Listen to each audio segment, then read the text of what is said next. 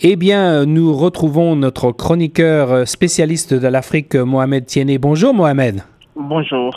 Alors, Mohamed, aujourd'hui, on va parler euh, d'hôpitaux euh, en Afrique et ce que tu m'as envoyé un petit peu en se préparant pour cette chronique euh, m'effraie parce que tu dis quand les hôpitaux deviennent des mouroirs en Afrique. Est-ce que tu veux élaborer un petit peu?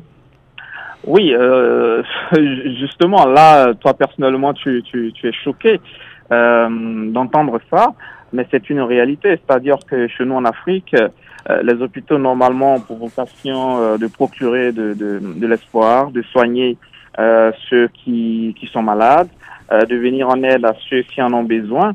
Mais malheureusement, les hôpitaux ne respectent pas ce cahier des charges. malheureusement, je le répète. Parce mhm. que aujourd'hui, dans nos hôpitaux, euh, il y a des individus qui peuvent mourir pour euh, euh, 2000 francs CFA, l'équivalent euh, de, de, de, de, quoi de, de 3, de 3 euros. De 3 mhm. euros. Mhm. Parce que l'individu a manqué 3 euros pour financer les premiers soins. le médecin prend l'engagement de ne pas s'en occuper. Et il y a énormément de personnes qui meurent dans cette situation. Même des femmes enceintes euh, meurt euh, avec l'enfant dans le ventre parce que euh, l'époux n'a pas eu 8 euros pour les premiers soins. Donc au final, est-ce que l'hôpital, quand on, quand on regarde ce schéma, est-ce que l'hôpital devient un endroit d'espoir ou de mouroir? Malheureusement, on qualifie les hôpitaux de mouroirs. Euh, et c'est comme ça que ça se passe. Alors la question qu'on se pose, c'est est-ce que les médecins en Afrique respectent les serments? Malheureusement, non. Euh, d'autant plus que le médecin, je pense que même si l'individu n'a pas les moyens euh, de s'offrir les premiers soins, le médecin, euh, de par son serment, de par son esprit d'humanisme, on devrait être capable mmh. d'intervenir et qu'ensuite les parents, je vais dire, puissent puissent solder le montant dû. Mais on préfère laisser l'individu mourir euh, que les sauver juste pour euh, des miettes. Alors c'est ça. Donc dans, dans, dans, le, dans, dans la situation, euh, tu, tu, arrives à un hôpital en Afrique, le médecin va, va s'assurer d'abord que tu peux payer, c'est bien ça? Ah oui, ah oui. Ah oui, même si vous arrivez sur un brancard, même si vous avez eu un accident de circulation, quand vous arrivez, c'est vrai que les pompiers viendront vous chercher. Mais une fois qu'on vous dépose à l'hôpital, ben, vous êtes mourant, on vous pose la question de savoir si vous avez le montant euh, qu'il faut pour euh, vous procurer des soins. C'est mhm. hallucinant. Mhm. Alors, les causes de ceci, pourquoi les médecins, euh, parce que tu dis, tu, tu, mets en doute un petit peu leur, leur, leur, leur, responsabilité professionnelle. On sait que les médecins prêtent serment d'Hippocrate, hein, de, donc d'aider de, d'aider euh, toute personne qui en a besoin. Euh, pourquoi les médecins euh, africains euh, sont-ils dans cette situation? Ben, c'est vrai qu'ils ont leur part de responsabilité, c'est-à-dire que je ne vais pas euh, leur jeter toute la faute, mais euh, la, la, grande part, euh, la grande part de responsabilité revient à l'État, euh, parce que l'État n'investit n'investit pas énormément dans, dans, dans, nos hôpitaux, c'est-à-dire qu'on n'a même pas le minimum.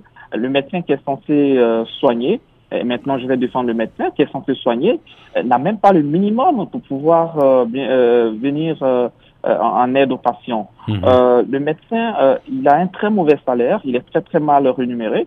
Donc tout naturellement, le médecin, il, il, il, donne des services ailleurs. C'est-à-dire que il va opérer dans des cliniques privées et quand il est à l'hôpital public, quand il est à l'hôpital public, parce qu'il faudrait qu'il ait du temps pour être à l'hôpital public, où il est censé travailler en plein temps.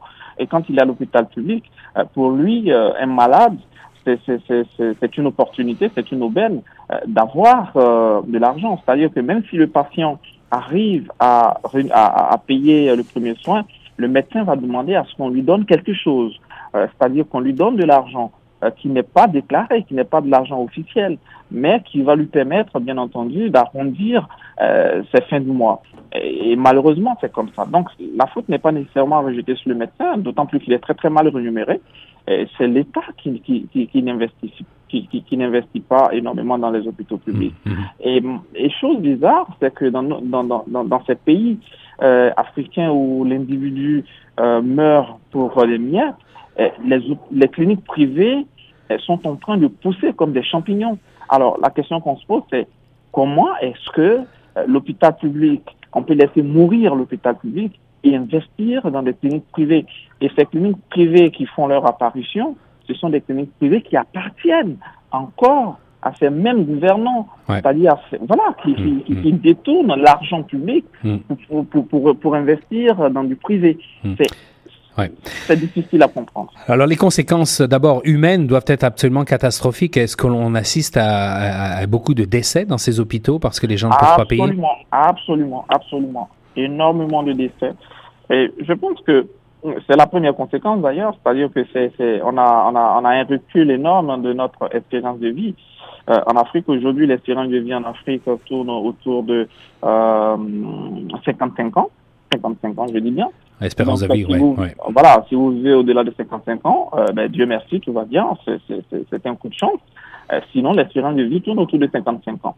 Euh, ceci dit, qu'est-ce qu'il faudrait faire? Peut-être que, je pense, je, je l'ai je l'ai évoqué, il faudrait déclarer un plan Marshall, un plan Marshall de la médecine, un plan Marshall médical, un plan Marshall sanitaire en Afrique.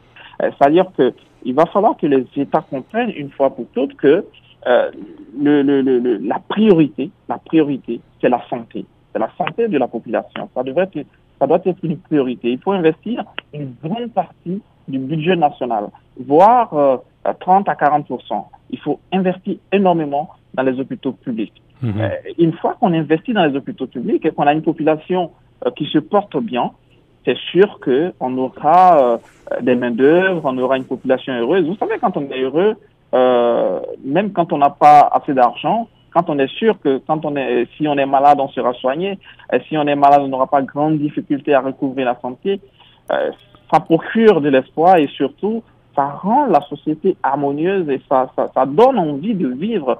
Et ça évite surtout qu'on tombe dans euh, énormément de, de, de, de, de commentaires euh, haineux, de, de, de, de, méchanceté euh, gratuite. Euh, je pense que ça, ça, ça pourrait aider. Et ensuite, il faut penser à renumérer euh, de façon un peu plus euh, meilleure les médecins. Parce qu'il faut dire qu'ils étudient pendant 10, 11 ans et quand ils finissent d'étudier et qu'ils commencent à travailler, il faille qu'ils soient bien rémunérés. Et non seulement il y a ce problème, mais on a on n'a pas euh, énormément de médecins non plus dans, dans, dans, nos hôpitaux. Donc il faut en former. il faut en former de plus en plus euh, pour qu'ils puissent répondre, bien entendu, à la demande. D'accord.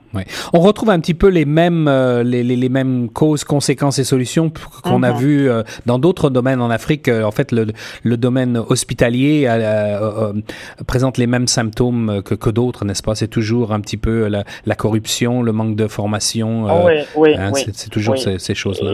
Et, et, surtout que le fait que la population perde confiance dans, dans, dans, dans, dans, le système de santé publique, il y a à côté quelque chose de malsain, quelque chose d'incroyable qui est en train de se faire en Afrique, qui est en train de, de gagner du terrain en Afrique. Euh, c'est la médecine parallèle.